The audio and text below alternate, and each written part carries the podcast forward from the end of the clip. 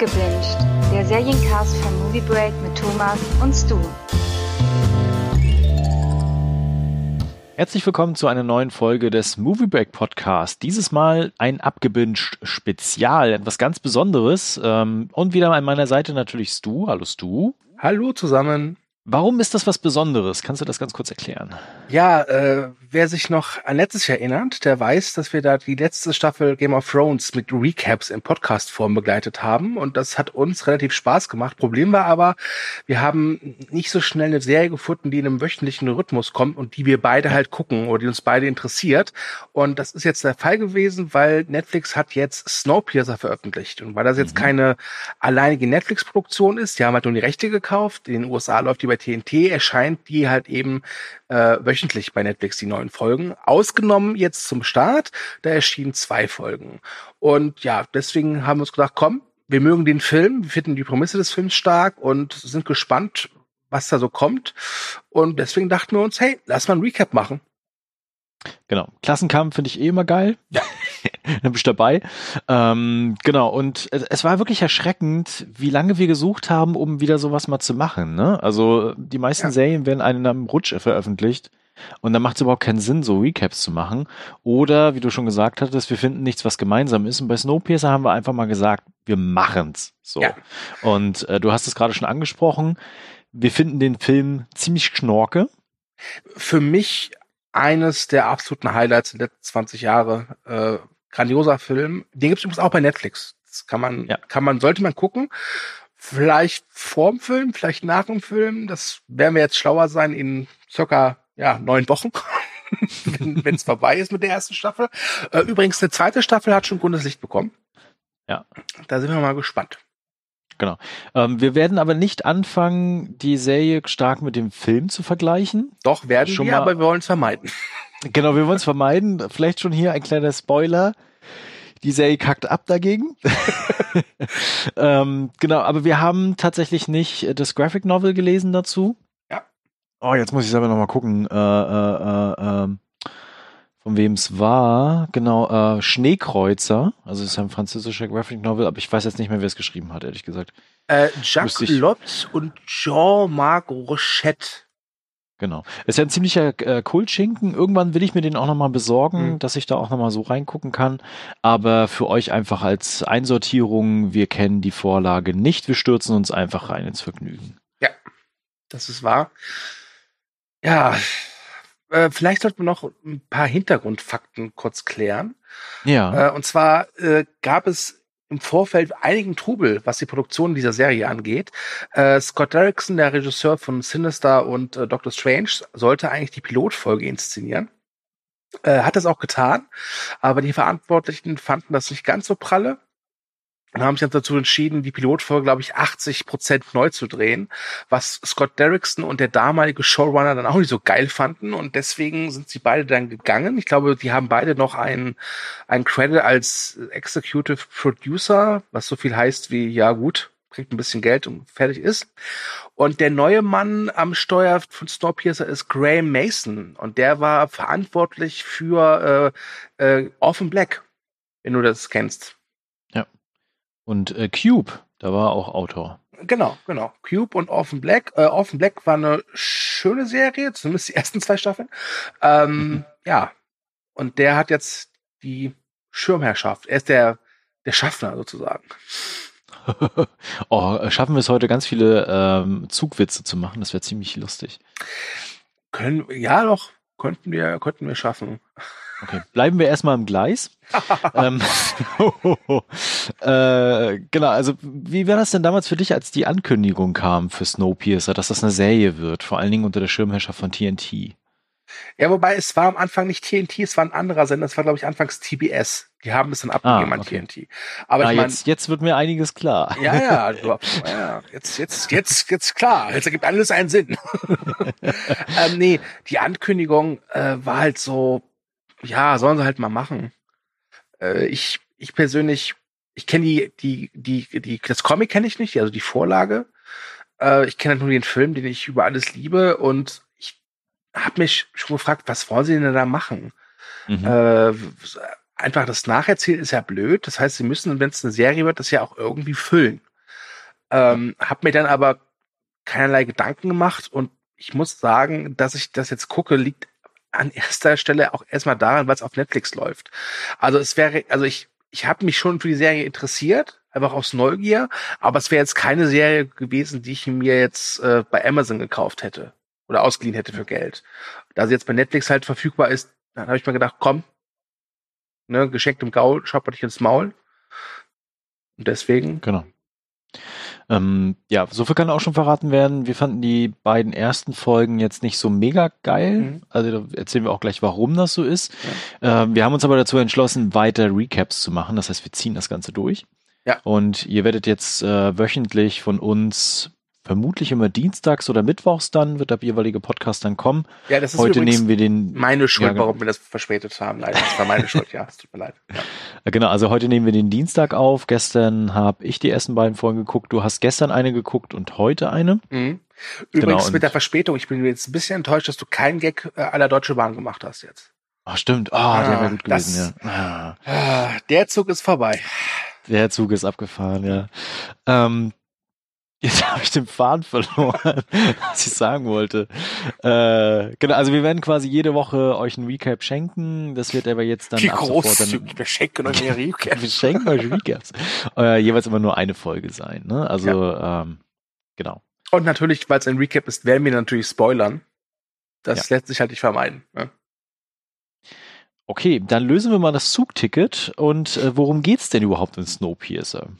Ja, also die Grundprämisse unterscheidet sich jetzt nicht vom Film oder von der äh, von einem Comic. Äh, Wissenschaftler wollen halt die Erde ein bisschen kühlen wegen der globalen Erwärmung, Erwärmung und das läuft halt schief und die Erde vergleist und ein Vergleich, scheiße. das war ein guter Versprecher. Ja, ja, ne? Äh, doch, stimmt. Jetzt, wo du sagst. ähm, also die, die Erde wird halt zur Eiswüste und ein, ja, es ist, ich, ich nenne es mal ein Großindustrieller, ein sehr, sehr reicher Mann, der vermutlich reicher ist als Warren Buffett, Bill Gates und Elon Musk zusammen, mal drei. Ja, hat Mr. Halt, Wilford. Mr. Wilford hat einen Snowpiercer gebaut. Das ist ein Zug, besteht aus 101 Waggons. Und es wurden halt vorher Mehr. Leute. 1001. 1001, pardon. Genau. Ja. Ähm, und es wurden halt vorher Leute ausgewählt, die da mitfahren dürfen. Und zu Beginn der Serie sehen wir dann das, was wir im Film nicht sehen, nämlich wie der Zug gerade abfährt und Leute noch versuchen reinzukommen. Darunter auch die Hauptfigur, äh, gespielt von Davy Deeks, äh, André Layton. Mhm. Und dann fährt der Zug los. Und der Zug fährt halt einmal um die Welt. Im Film ist es so, dass er in einem Jahr einmal die Welt umkreist. Äh, wie es in der Serie ist, weiß ich jetzt gar nicht. Ich glaube, das wurde gar nicht erwähnt bislang, oder? Nee, das wurde nicht erwähnt. Ja. Nee. Man sieht einmal die Strecke ganz kurz auf so einem Bildschirm. Ähm, das ist, glaube ich, auch so, wie es äh, in dem Film auch war. Deswegen gehe ich davon aus, dass es auch so in der Graphic Novel irgendwie so hinterlegt ja. ist. Ja. Und du hast es ja schon angesprochen, es geht um Klassenkampf. Das heißt, äh, hinten die sogenannten Tailies, das sind halt so die, mhm. die Unterschicht, äh, die ja, fast gar nicht zu essen haben, nur so Reste bekommen und auch ziemlich niedergehalten werden. Und je weiter man vorne im Zug geht, desto höher ist halt die gesellschaftliche Klasse. Genau. Und äh, das ist ja, zwar jetzt vergleichen wir doch wieder den Film ständig. Ja. Äh, also im Film waren es ja zwei Klassen. Ich weiß nicht, wie es in der Graphic Novel ist, aber ich glaube, das sind es auch nur zwei Klassen. Ich mhm. bin mir jetzt aber wirklich unsicher. Ähm, in der Serie sind es aber dann vier. Also es gibt die erste, zweite, dritte Klasse und dann quasi die Tailies, die hinten eingefärcht leben und auch schon mit Kannibalismus zu kämpfen hatten. Und sieben Jahre sind jetzt vergangen, seitdem das Ganze passiert ist und ab dem starten wir dann. Ja, und zu Beginn dachte ich mir noch, okay, es ist so ein bisschen wie der Film. Mhm. Ja, ein bisschen anders erzählt, andere Figuren. Ähm, also es geht auch wieder, dass die Tailies halt eine Rebellion starten wollen. Sie wollen halt nach genau. vorne. Genau äh, um die Maschine zu erobern, denn wenn die Maschine äh, kontrolliert, kontrolliert den Zug und der Zug ist halt einfach die Welt, ist halt einfach so. Und dann, ja, wie soll ich es beschreiben? also, es, es gab in der ersten Folge so einen richtigen What the fuck-Moment für mich. Ja. Als nämlich klar wird, dass dieses Thema Rebellion durchaus verfügbar ist und auch behandelt wird. Und wahrscheinlich auch irgendwann zurückkehren wird. Oh ja, es aber noch nicht so intensiv behandelt wird wie im Film, weil man muss ja irgendwie zehn Folgen auf 45 Minuten erfüllen. Mhm. Und es kommt dazu, dass der von mir gerade angesprochene Andrew Layton äh, geholt wird, weil er früher, als die Welt noch intakt war, ein Mordermittler war und er soll jetzt einen Mord aufklären. Genau, er ist sogar der letzte Mordermittler der, der Welt. Ja. Und da muss ich sagen, da dachte ich mir wirklich, ihr habt so ein schönes Setting, ihr habt mhm. so eine schöne Prämisse und ihr wollt jetzt wirklich daraus so eine Kriminalhandlung machen? Ja. Genau, also wir erleben dann äh, CSI Snowpiercer. Ja. es fehlt eigentlich nur, dass Andrew Layton irgendwann sich so hinstellt und seine Brille so abnimmt. Ja, ja. Das er war diese, dieser Mord war kalt, eiskalt. eiskalt. ah, genau, also da fühlte ich mich tatsächlich vom Zug überrollt. ah, das, ähm, das, genießt du jetzt richtig, ne? Ja, ja, das genieße ich. Ich überlege natürlich jetzt, was ich so einbauen kann. Nee, also äh, tatsächlich, also ich hatte erst gedacht, äh, okay, cool, jetzt ähm, haben wir das so ein bisschen kennengelernt, ne? die Prämisse ist die gleiche, äh, wir haben das Sicherheitspersonal hinten, die sind eingefärcht, die werden halt auch wie Sklaven gehalten teilweise, die mhm. Kinder werden dann rausgeholt für die Ausbildung ja? und ähm, der Rest wird halt behandelt wie, äh, wie Scheiße und die leben da halt auch alle zusammengefärcht, äh, niemals irgendwie Privatsphäre beispielsweise, was ja auch sofort auch in einer der Folgen thematisiert wird. Ja. Äh, gleichzeitig bereiten sie halt dann die Rebellion vor, haben sich schon Waffen gebaut und einen Plan geschmiedet. Äh, geil ist auch die Idee mit dem Typen, der die ganze Zeit das Essen bekommt und nur am Trainieren ist, damit er so ein Tank ist. Ja. Das ist, das ist tatsächlich eine ziemlich geile Idee. Äh, und ähm, genau, aber sie, sie schaffen es ja auch dann, so einen kleinen Aufstand zu machen. Mhm. Aber das wird dann sofort unterbrochen. Und mein Problem war auch wirklich, also ich meine, sie können ja auch gerne so eine Crime-Geschichte daraus machen. Da kann man ja durchaus auch ein bisschen was Nettes zu erzählen.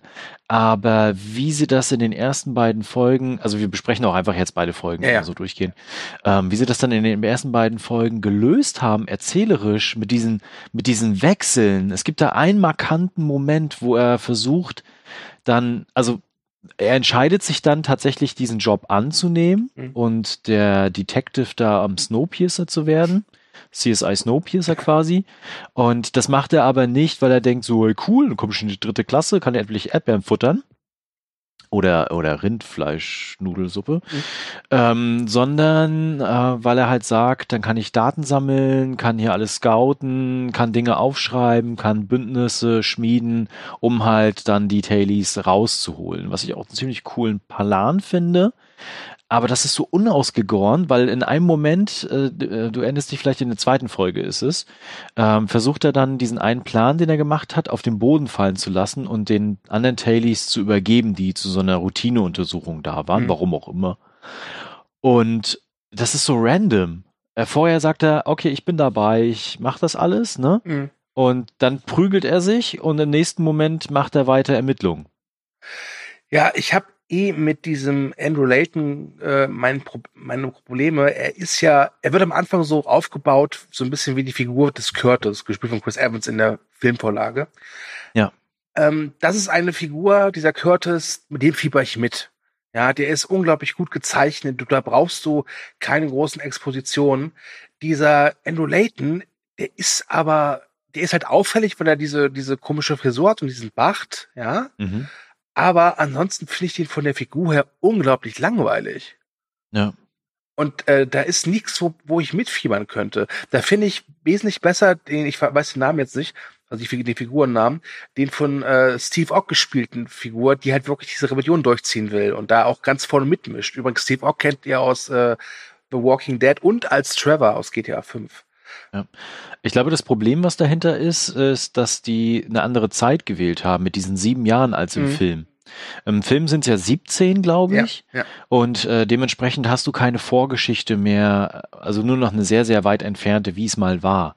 Und hier in dem Film versuchen sie ja dann auch immer wieder so Szenen einzubauen, wie es mal vor sieben Jahren war, wie es dazu gekommen ist, wie seine, seine Liebe war. Ne? Das wird ja auch ja. sofort in den ersten zwei Folgen so, so breit gerollt, ne? Mit, mit seiner äh, früheren Verlobten. Geheiratet ja. hatten sie, glaube ich, nicht, genau, Verlobten. Und äh, dass sie dann nach vorne gegangen ist, sie gebrochen haben. Dann gibt's auch eine wirklich absurde Szene, wo die sich dann nochmal wieder treffen in so einem Entspannungs-Meditationsraum und sofort wieder Gefühle füreinander haben. Und dann wird erstmal gepimpert. Ja. Genau, also das ist wirklich eine fürchterliche Szene. Ja. Ähm, genau, und ich glaube, das ist das Problem an dieser Figur, dass die so, also sie versuchen sie so mit so Inhalt zu füllen, anstatt sie einfach eine Figur sein zu lassen mhm. aus dieser Situation heraus, sondern ach, da muss er das noch erlebt haben und der muss er das gemacht haben und dann versucht er auch die, äh, er kriegt ja dann so einen Sidekick an die Seite gestellt, diese Blonde, ähm, äh, wo er dann versucht auch sie zu ergründen, was sie bei der Polizei gemacht hat, warum sie da gewechselt ist und sowas. Das interessiert mich alles gar nicht. Ja, mich auch nicht. Äh, das ist halt immer so, das Setting überstrahlt halt einfach die Figuren. Und mhm. im Falle des Films, und ja, ich, ich vergleiche jetzt wieder Film und Serie, aber es, das lässt sich, glaube ich, echt nicht vermeiden, wenn man beides ja. kennt, ähm, ja. hat das so eine unglaublich gute Balance, weil da sind die Charaktere genauso kraftvoll, ja, mhm, und auch genauso genau. überzeichnet. Man denke nur an Tilda Swintons Figur. Äh, es gibt diese Tilda Swinton Figur jetzt auch in der Art jetzt äh, in der Serie, aber das ist halt einfach so ein Blondchen, die halt im Pelzmattel ran, rankommt. Mhm. Ne, das, das war's. Ähm, ich habe das Gefühl, dass sie schon versucht haben, so ein paar Merkmale des Films zu nehmen und zu kopieren, aber schon nicht, also und schon, aber schon wollten, dass diese, dass diese Merkmale nicht ganz so überzeichnet sind wie im Original, einfach um Zuschauer nicht abzuschrecken. Ich glaube ganz ehrlich, dass so wie Snowpiercer die Serie ist, Snowpiercer der Film gewesen wäre, wenn Harvey Weinstein seinen Willen bekommen hätte und äh, ihn dieser Bong Joon-ho genauso gedreht hätte, wie Weinstein es ihm vorgegeben geben wollte. Das stimmt, ja, wahrscheinlich. Ja. Und mhm. was, äh, was, was mir auch aufgefallen ist, und da muss ich jetzt wieder den Film heranziehen. Im Film ist es ja unglaublich essentiell, dass sie bis in dieses Gefängnis kommen, weil da dieser Nam Gong, gespielt von äh, Song Kang-ho, ja. äh, liegt. Und das ist ja in, dem, in der Serie gar nicht. Das heißt, ich hatte auch irgendwie, bei mir kam bei dieser Rebellion keine richtige Spannung auf, weil ich, weil ich mir immer gedacht habe, ja, aber wie wollt ihr denn weiterkommen? Ist ja nicht so, dass diese tausend einen Türen jetzt komplett für 30 Minuten offen stehen. Ihr könnt einfach durchrennen. Er braucht ja jemanden, der die Tür aufmacht. Ja. ja? Genau. Ähm, nichtsdestotrotz ja. ähm, hatte ich an manchen Stellen durchaus so ein bisschen Gefühl von, ah, das interessiert mich, das würde ich gerne weiter gucken. Ja. Ähm, das liegt so ein bisschen an äh, Jennifer Connelly. Ja. Weil ich sie tatsächlich doch irgendwie interessant finde. Nicht, nicht aufgrund ihrer derzeitigen Rolle oder was sie macht, sondern weil sie sehr mysteriös ist. Ja, ähm, also ich habe jetzt schon ein paar so Reviews gelesen zur Serie und da wurde Jennifer Connelly immer gelobt als die beste Schauspielerin, die es in dieser Serie gibt. Und dazu mhm. muss auch gesagt werden, dass die amerikanischen Kollegen, glaube ich, die Serie schon komplett gucken konnten. Das konnten wir jetzt nicht. Und ja. ja sie ist wirklich eine tolle Schauspielerin und das zeigt sie auch hier wieder. Aber mhm. ich finde ihre Figur sie ist mir zu zwanghaft auf mysteriös getrimmt. Und das, das siehst du schon am Ende der ersten Folge, denn die erste Folge endet halt mit einem richtigen so, oder richtigen Punch, so, wow. Und zwar kommt raus, dass äh, Jennifer Connellys Figur, die wir zu Beginn noch als Melanie Cavill kennenlernen, mhm. eigentlich wohl wirklich Mr. Wilford ist, also die Herrin des Zugs. Ähm, das hat mir nicht gefallen. Ich fand's auch bescheuert, ehrlich gesagt. Ich habe es auch nicht verstanden, warum sie das gelöst, also warum sie das gemacht haben. Ne? Mhm. Ähm, also die Figur bleibt weiterhin für mich sehr mysteriös und interessant und äh, wir hatten gerade im Vorgespräch auch schon mal ein bisschen gerätselt, ob das tatsächlich jetzt so ist, ja. dass sie Mr. Wilford ist oder nicht. Ähm, also das bleibt irgendwie doch noch offen. Ähm, aber wenn das so sein sollte, aber irgendwie ist es trotzdem eine blöde Auflösung, gleich in der ersten Folge zu sagen, so, na, na, na, es ist nicht so, wie ihr denkt, sondern so ist es. Ja. Ähm, und sie dann auch, äh, was ich mich dann auch gefragt habe, arbeitet die dir eigentlich 24 Stunden durch?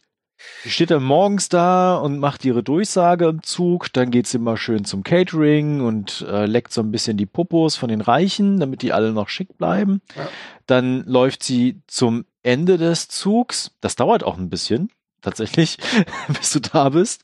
Ähm, macht da so ein bisschen was, dann rennt sie wieder nach vorne, dann fährt sie den Zug zwischendurch.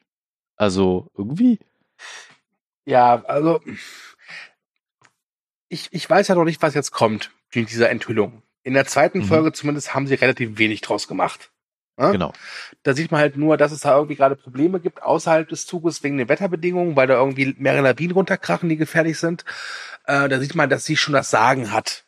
Ähm, aber äh, auch da hatte ich jetzt nicht das Gefühl in der zweiten Folge, dass sie da wirklich was gemacht hätten. Ja. Sowieso die aber zweite Folge wirkte etwas, also schon die zweite Folge hatte weckte mir den Eindruck, sie müssen es halt irgendwie strecken, diese ja, Geschichte. Genau. Sie hat unglaublich viel Potenzial, die Serie. Ja. An vielen Stellen, aber sie nutzen sie nicht. Ähm, ein Beispiel ist folgendes. In der zweiten Folge hat es ja gerade angesprochen, das mit der äh, Lawine, die dann mhm. kommt. Übrigens spannend, dass der Zug so eine Lawine einfach so wegsteckt und sagt so, hey, interessiert mich nicht. Ähm, auf jeden Fall geht ein Fenster kaputt. Und draußen sind halt minus 80 Grad und wenn dann eine ordentliche Geschwindigkeit draufkommt, könnt ihr euch ja vorstellen, was passiert. Alles gefriert. Das fand ich ziemlich cool. Stimmt, und das, dann war, das, kommt, war, das war eine schöne Szene, auch so wie das passiert mit dieser, mit dieser Schlachterei und diesem Druckluftgerät, ja. ja. Genau, und äh, dann kommt, äh, der hatte so einen coolen Namen, der Typ, der dann angekommen ist. Brecher oder so? Ja, ich weiß es nicht mehr. Dieser Russe, oder? Ja, genau. Ja. Ähm, und äh, der dann das quasi reparieren soll und gucken soll, was da alles kaputt gegangen ist und auch das Fenster reparieren soll. Und so, solche Sachen würde ich gerne mehr sehen. Äh, mhm. Weißt du, also mich interessiert gar nicht so sehr die, die Crime-Geschichte, äh, welcher reiche Dude da wen den Schwanz abhackt. Ne, darum geht's ja irgendwie. Ähm, sondern mich interessiert eher diese, dieser Zug, wie der funktioniert und was da drin passiert und äh, ja, wir haben schon viele Waggons gesehen und das passiert meines Erachtens viel zu random und viel zu schnell. Werden da so diese, diese Waggons abgehakt. Äh, du hattest es vorhin im Vorgespräch so schön gesagt gehabt mit dem Film, äh, wo du ja von, wo die sich gerade vom Wagen zu Wagen gekämpft haben und immer wieder so ein, ein neues Level gekommen ist, ne? wo ja. die sich erst wieder neu orientieren mussten. Auch der Zuschauer oder die Zuschauerin sich erstmal wieder neu orientieren musste. Das fällt hier halt weg. Ähm, deswegen finde ich das so toll, dass sie trotzdem ab und an solche kleinen Momente haben, aber die sind viel zu kurz. Ähm, ein schönes Beispiel ist da auch, äh, da kommt dieser Nachtclub einfach irgendwann. Ja. Ich frage mich auch, wie die da immer alle hinlaufen. Egal.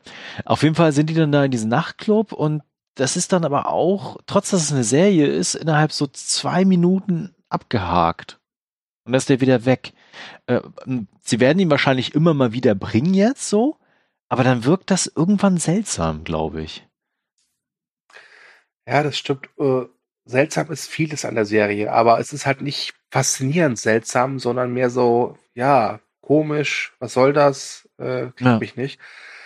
Auch diese Geschichte, also zur Erklärung, es ist halt so, wenn man da irgendwie illegale Sachen macht, dann kommt man halt in diese Knast, da wird man so eingelagert, also wird in die Box. In die Box wird quasi ins Koma versetzt und äh, das ist nicht der erste Mord, der passiert.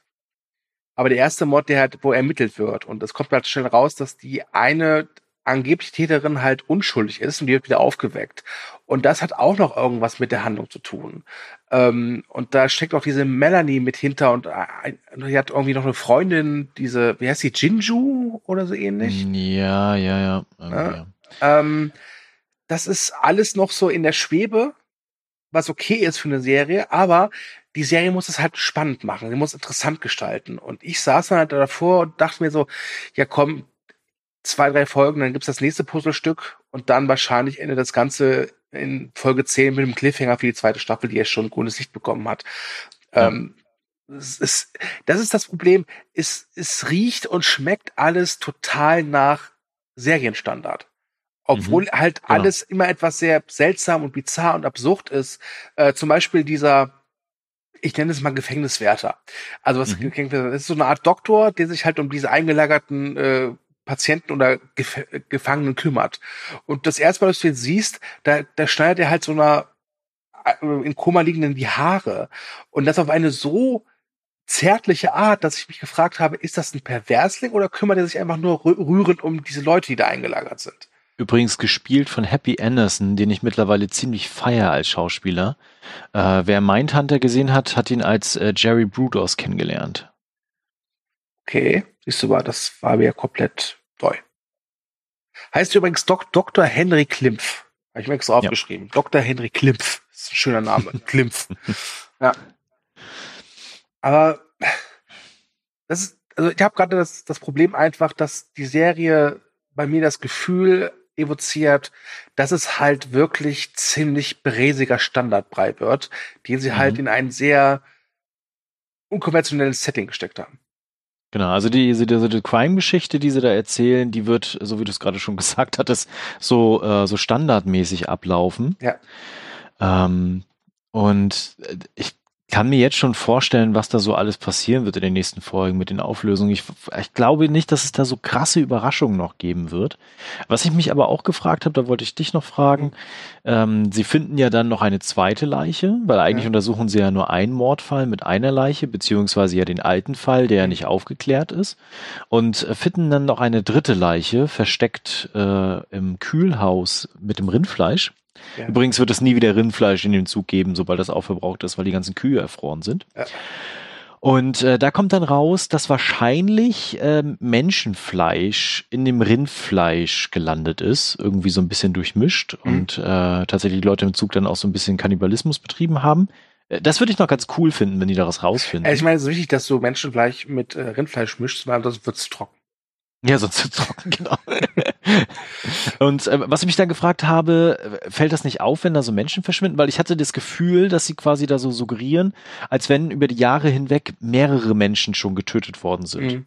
Ja, ich hatte Aber ich, äh, genau, aber so ein Zug mit so wenig Leuten, wenn da mal jemand verschwindet, das fällt doch auf. Ich habe keine Ahnung, was das doch wird. Ich, äh, ich finde halt diese ganze Geschichte, dieses, diese ganze Kriminalhandlung sehr auch uninspiriert.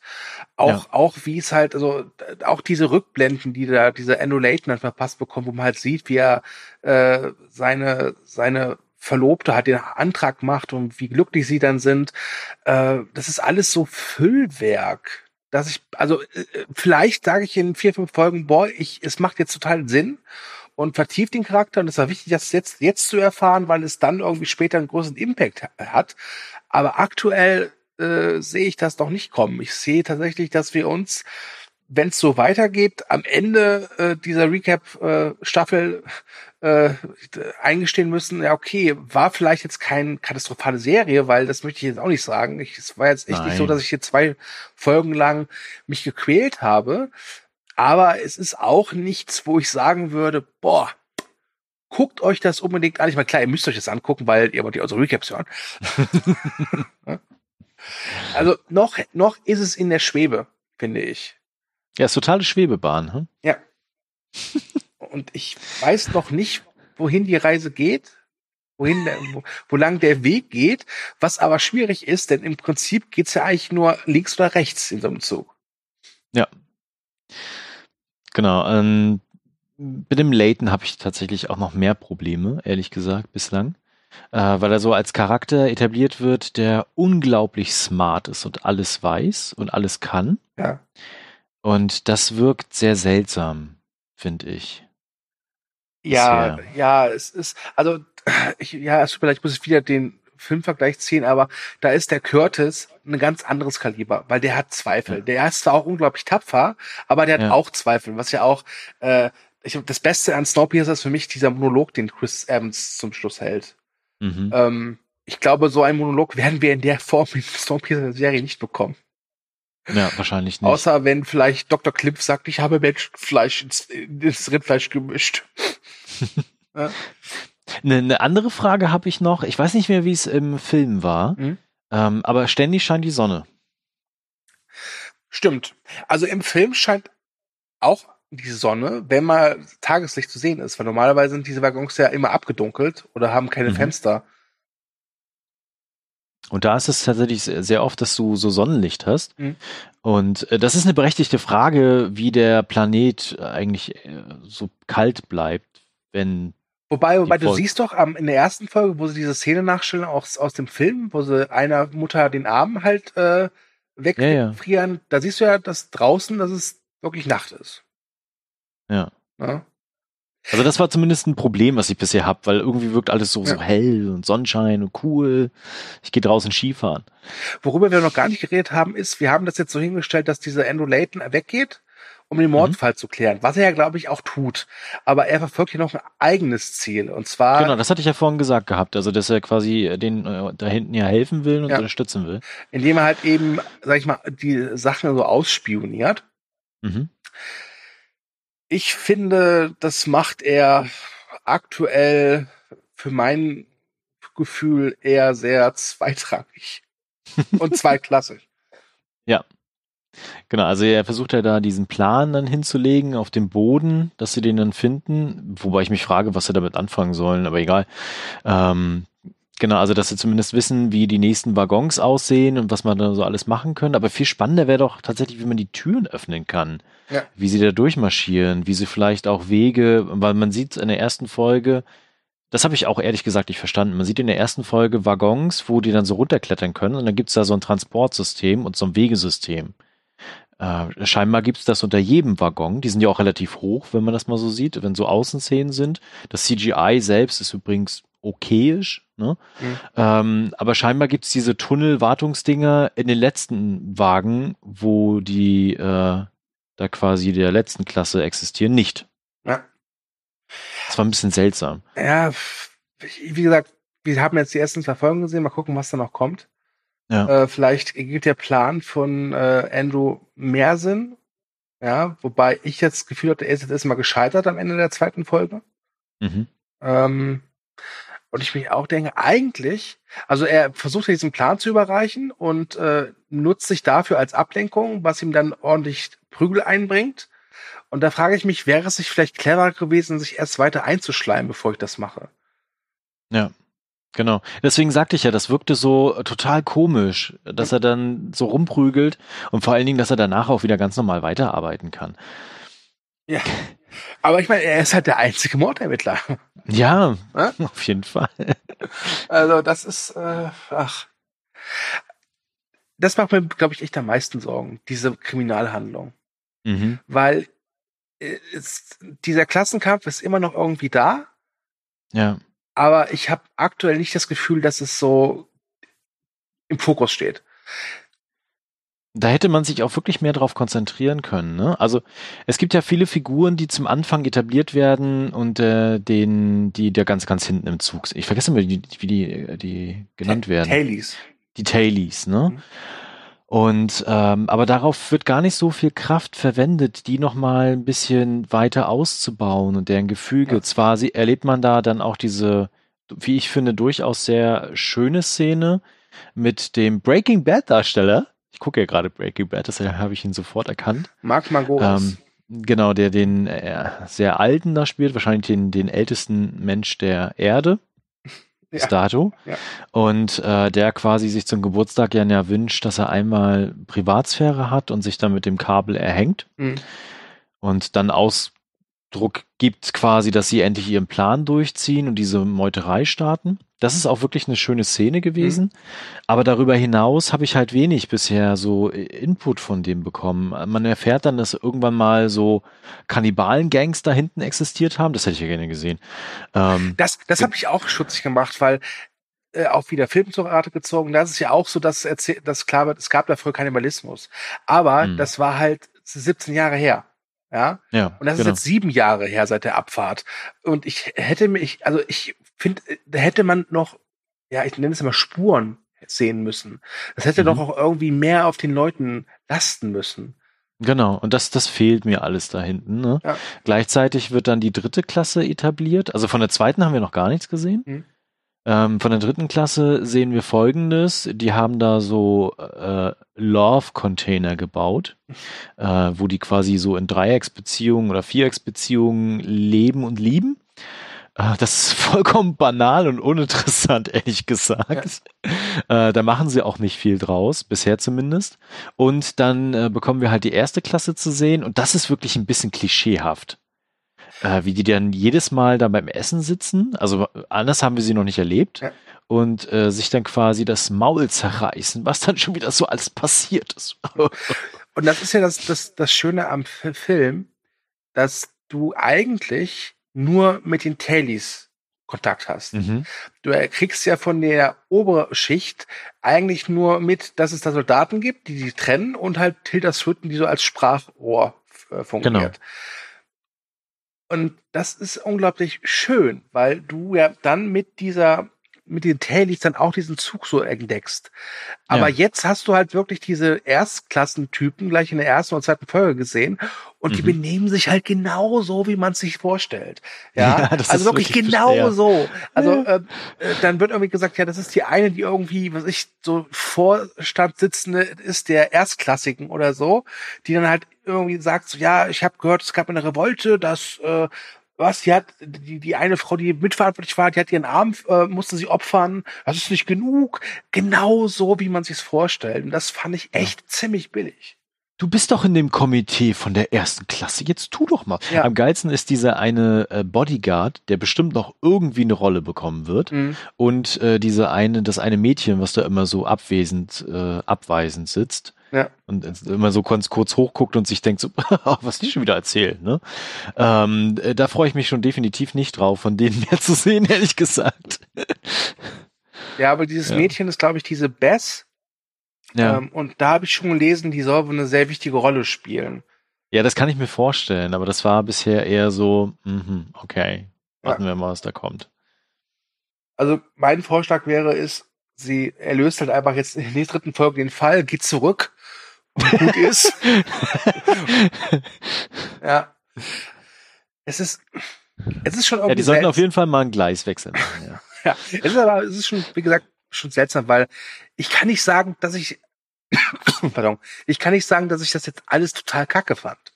Nein, ist es auch nicht. Aber, Also ich, ich ja, aber ich komme nicht drum rum. Ich verwechsel das immer mit dem Film. Ja.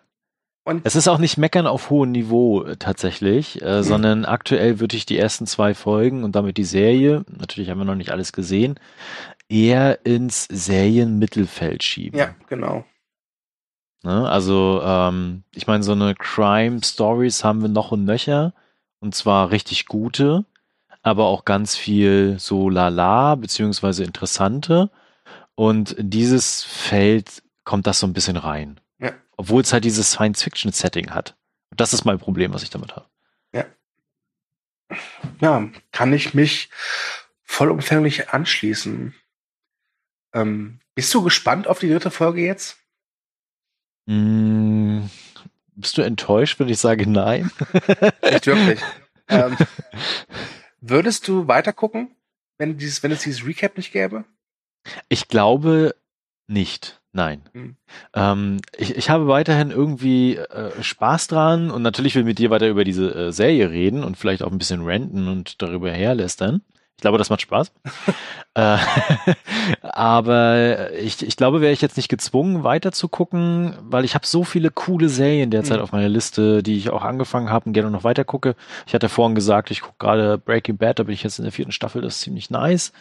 Ähm, würde ich, glaube ich, mich eher darauf konzentrieren und Snowpiercer in die Ecke schieben und vielleicht darauf hoffen, dass die zweite Staffel dann irgendwas super duper mega cooles offenbart Ja. äh, und dann zurückkehren. Jetzt sind wir aber dabei, jetzt gucken wir quasi weiter. Und äh, vielleicht irren wir uns ja und die Serie präsentiert uns jetzt zu Ende der ersten Staffel noch ein paar richtig coole Moves, dann hätte ich da weiter Bock drauf. Und was natürlich immer noch da ist und mitschwebt quasi, ist ja immer noch der Klassenkampf. Und ich mag so eine Stories, ne, Ja. wenn es darum geht, dass der Underdog quasi äh, gegen die Herrscher ähm, sich auflehnt und ein Stück weit manchmal blutige äh, Gerechtigkeit etabliert. Ja. Ich glaube, ich hätte sie weitergeguckt ohne Recap. Einfach aus dem Mhm. Grunde, weil sie wöchentlich erscheint. Ja. Ich glaube, das könnte ich einfach gut vereinbaren, einfach mal einmal pro Woche mich hinzusetzen und die Dreiviertelstunde zu gucken. Und wenn es dann nur irgendwann nur mit einem Auge ist. Ähm, ich glaube, ich hätte weitergeguckt tatsächlich.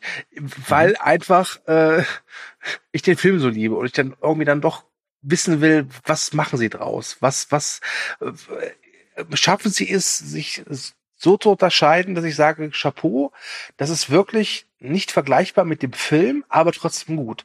Und aktuell ist es halt so, dass ich sage, nach zwei Erfahrungen ist es nicht vergleichbar mit dem Film, aber auch aktuell ziemlich mittelmäßig. Ähm, vielleicht noch was zur Inszenierung. Das Mhm. haben wir ja noch gar nicht angesprochen. Gut, das machen wir ja sonst bei Re Recaps auch eher weniger. Außer es sind so eine Game of Thrones Schlachten. Äh, ich hatte das CGI schon angesprochen gehabt. Das finde ich so okayisch. Ne? Ja. Ähm, was ich ganz gut finde, ist die Inszenierung der jeweiligen Abteilung. Ne? Also da haben sie auch wirklich m, sich Mühe gegeben und so ein bisschen Kreativität reinfließen Mhm. lassen. Ähm, beim Rest bin ich eher der Meinung, das ist auch so Standard-Inszenierungsfernsehen, oder? Also es, ich hatte jetzt noch keine Momente, äh, wo, wo es so richtig visuelle, krasse Highlights gab. Ja, also ich, ich finde auch, die ist solide bis gut inszeniert. Ja. Ähm, diese visuelle Wucht, die man erreichen hätte können, das schaffen sie bislang nicht. Ähm, auch dieser, dieser, eigentlich gibt's ja oft so diese Kontraste. Du springst von dem Tailies äh, zur ersten Klasse, dann nach vorne zur, zur, zum, zum, zum Engine, also zur, zur, äh, zum Cockpit, ja, Mhm. und dann in die zweite Klasse. Und eigentlich hätte ich erwartet, dass es echt richtig kontrastreich ist. Und ja, vom Setting her ist das auch, aber ich habe nie das Gefühl, dass mich das in eine andere Welt entführt. Ja. Das, das schafft es irgendwie noch nicht. Das ist schade. Übrigens, eigentlich würde ich tatsächlich weiter gucken, weil die zweite Staffel hat der Sean Bean und Sean Bean macht alles besser. Du hast nicht alle Sean Bean-Filme gesehen, oder? Ich weiß auf jeden Fall schon, wie es ausgeht. Ja, meine Prognose ist, dass am Ende der ersten Staffel rauskommt, dass Melanie Cavill nicht wirklich Mr. Wolford ist, sondern dass Mr. Wolford Sean Bean ist. Das ist meine Prognose fürs Ende der ersten Staffel. Oder Und am Anfang Ende, der zweiten. Ja, und am Ende stirbt er wieder. Ei, ja ei, wir wissen. Ja, ich bleibe auf jeden Fall dabei. Es ist viel Potenzial vorhanden. Sie haben es halt noch nicht ausgeschöpft. Sie haben es noch nicht richtig geformt. Mhm. Und das größte Problem ist einfach diese Crime Story. Ja, da bin ich auch kom komplett in der Meinung. Das ist heute ein sehr harmonischer Cast zwischen uns beiden. Ja, furchtbar, oder? Ja. Aber ich muss auch sagen, ich habe nichts mehr. Nee. Also wir sind jetzt auch nicht chronologisch durchgegangen. Ähm, das wäre bei den beiden Folgen auch ein bisschen too much gewesen, finde ich. Und vielleicht auch gar nicht nötig. Äh, genau, aber ich glaube, bei der dritten Folge machen wir es dann doch ein bisschen äh, systematischer, dass wir Mhm. da, aber da ist es ja auch einfach kompakter dann. Ne? Und dann gucken wir einfach, was passiert, wie die Crime-Geschichte weitergeht, Uh, ob sie äh, die Schwänze noch irgendwo finden, auch in anderen Lüftungsschächten, wer weiß. Genau, auf jeden Fall ähm, sind wir weiter an Bord, Ja. ne? fahren weiter mit, erste Klasse. Und- gucken, wohin die Reise geht. Ne? Ja. tuff, tuff, tuff. Wir fahren tuff, in tuff. Den, ja. ja. Äh, Genau. Was ich ja übrigens, nee, das wollte ich noch sagen, Okay. äh, was ich übrigens hoffe, ist, dass man von der Außenwelt noch mehr sieht. Ähm, es gab nur einen ganz kurzen Blick auf eine Stadt. Ich glaube, es sollte Sydney sein. mhm. Ich war mir nicht ganz sicher. Ähm, aber davon würde ich mir so ein paar mehr Sachen wünschen. Und vielleicht erleben wir auch noch so richtige Ausflüge an der einen oder anderen Stelle. Das würde ich tatsächlich cool finden. Das, also das dachte ich mir auch. Es gibt diese Szene, wo sie mit so Spezialanzügen in diesen defekten Waggon gehen. Ja. Warum nicht? Aber ich weiß jetzt nicht, wie viel Budget die Serie hatte. Das ist natürlich auch immer so eine Sache. Ja. Äh, ich würde es erstmal abwarten.